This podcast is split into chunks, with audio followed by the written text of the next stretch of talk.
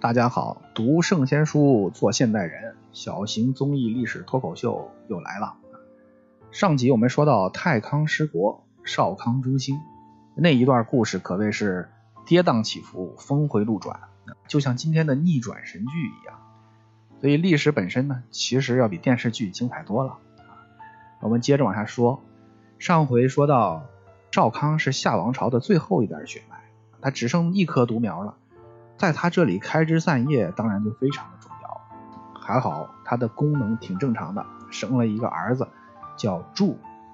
柱就是《三字经》里面个子不学，断机杼啊，那个柱。他这儿子跟他一样，都是非常杰出的人。因为前面差点都亡国了嘛，教训很深刻，所以这父子俩呢都不敢放松懈怠，在治理国事的时候都比较勤奋。到儿子统治的时代。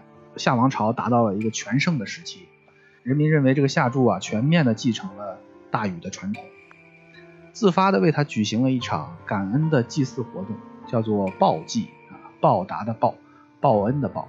那这个祭祀活动是只有遇到特别贤明的君主的时候才会举行的。在此之后啊，夏王朝的这个王位又继续的往下传，中间的几位就比较平庸了，那没什么可说的。直到一位叫孔甲的君主，这人他是一个昏君，他喜欢一些装神弄鬼的东西，神神叨叨的。传说中还养了两条龙，我们都知道龙是根本不存在的东西，我也不知道他养的是什么东西啊。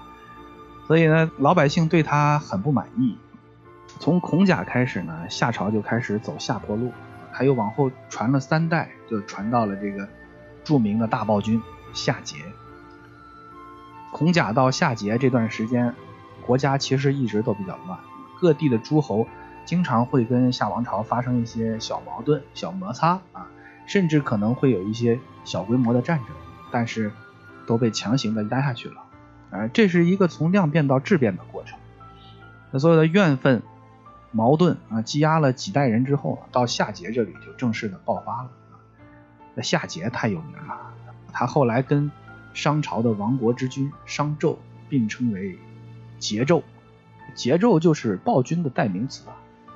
他是不是真的像书上说的那么坏呀？谁都很难说啊。夏朝亡在他手里了，就算他是个好人，也得把他写成坏蛋。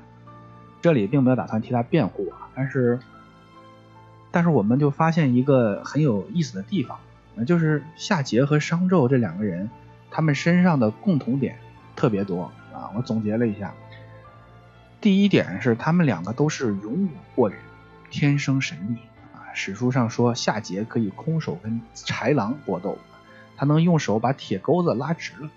事实上夏朝根本就没有铁啊，更没有铁钩子。然后呢，又说商纣有倒拽九牛之力，就是他能拽动九头牛，除非是蜗牛，否则人类是不可能拽动九头牛。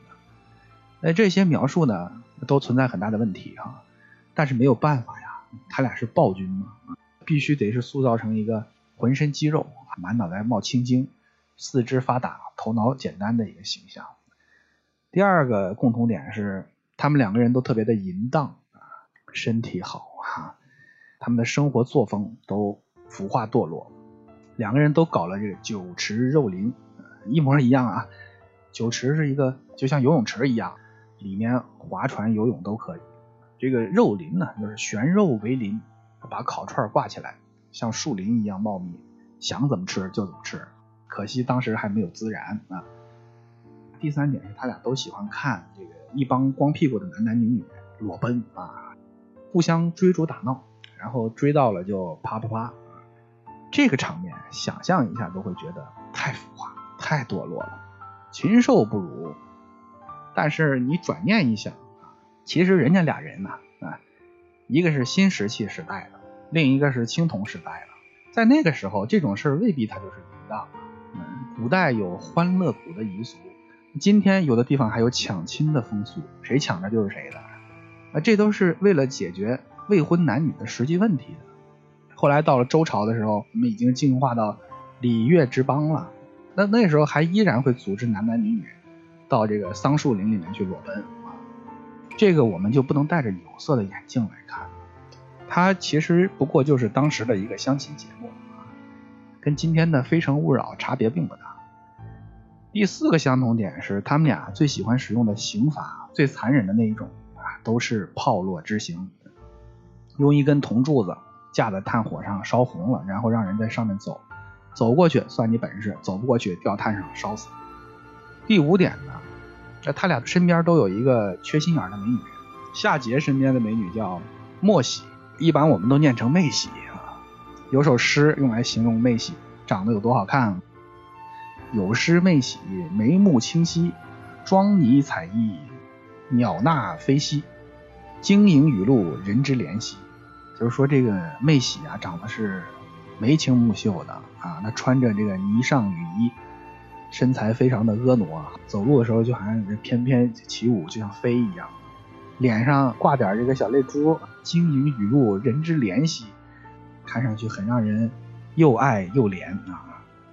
妹喜这人啊，他长得是不错，但是他有三个癖好啊，一个是喜欢看人们在那个大游泳池啊，就是酒池里面饮酒；第二个就是喜欢听撕裂那个绢帛的声音，就把那个布匹啊，呲啦呲啦呲啦，他喜欢听这个啊，你说变态啊？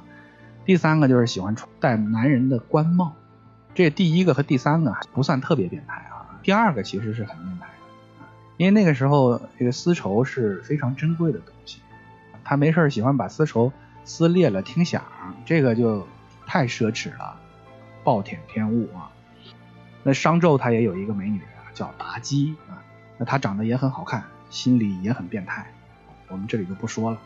通过以上我们简单梳理的这五点共同点，可以看到夏桀和商纣他两人隔了几百年，他俩的爱好身上的共同点竟然这么多，连描述的词汇都是完全一样的。这个呢就不排除有一种可能，会不会是我们的历史学家在塑造暴君的时候，为了图省事儿，直接一抄人名一改，有没有这种可能呢？我也不知道。比较完夏桀和商纣的共同点，我们还是要把视线拉回到夏朝的末年。一般来说，在两个朝代交替的时节，都会出现一些才华高的、不可思议的精彩人物。在夏末商初的这个时代，啊，就有这么一个人，他本身是奴隶出身，幼时啊被一个厨师收养，他耳濡目染，学得一身精湛的厨艺。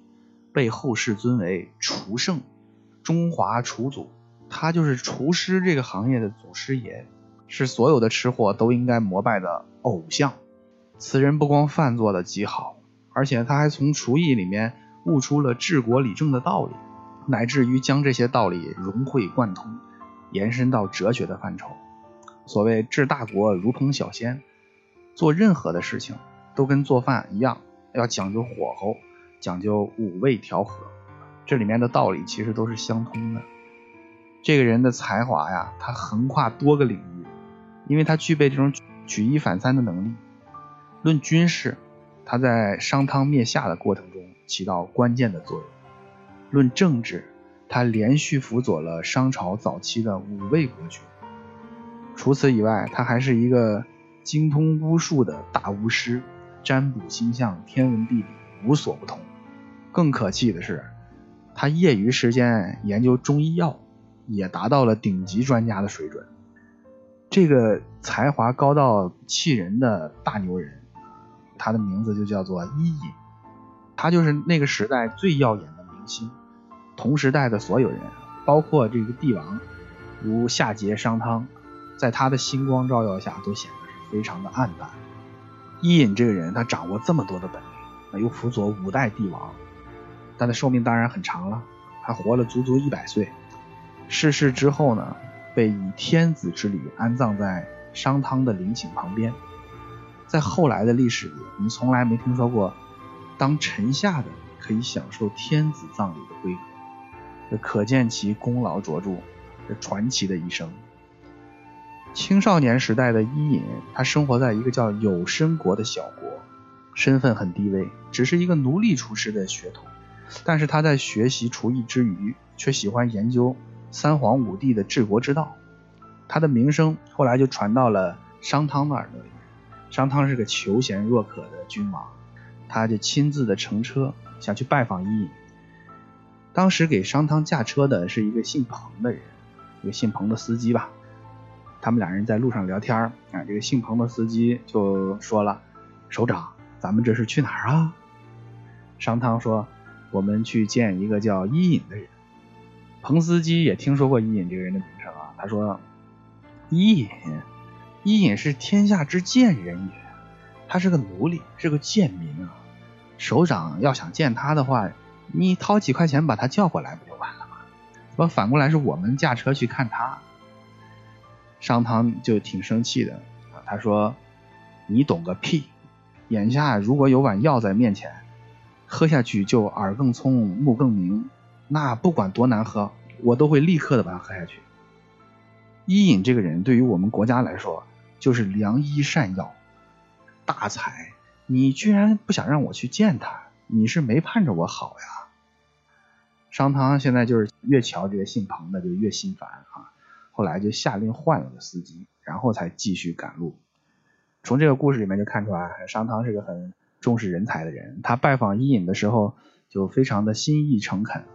那整个过程就像后世的刘备三顾茅庐差不多，也是连续聘请了三次才成功。他第三次说服伊尹啊，伊尹跑跑到村边的一座小山上面，商汤就追过去。然后这个小山包呢，表面比较平坦。这个后来这个小山包也出名了，因为这是他俩风云际会的地方嘛。这个小山包后来就叫做三聘台。商汤好不容易在这个三聘台上面说服了伊尹，但是没想到有生国的国君他不肯放人。这个国君可能是舍不得放走一个杰出的厨子嘛。后来商汤没办法呀，不管来软的来硬的，肯定都得把伊尹给弄走。他先来了一招软的。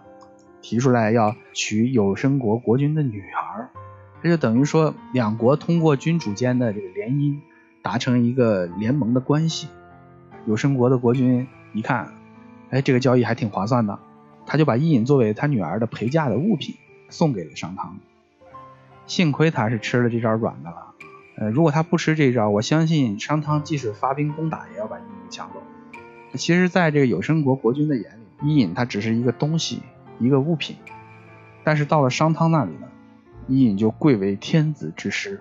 后来孟子说：“汤之于伊尹，学焉而后臣之，故不劳而亡。”就是说，商汤对于伊尹，他既是领导，又是一个谦虚的学生，所以他后来没费什么力气就统一了天下。关于他们后来的故事，我们在下一集里面再做详细的讲述。再见。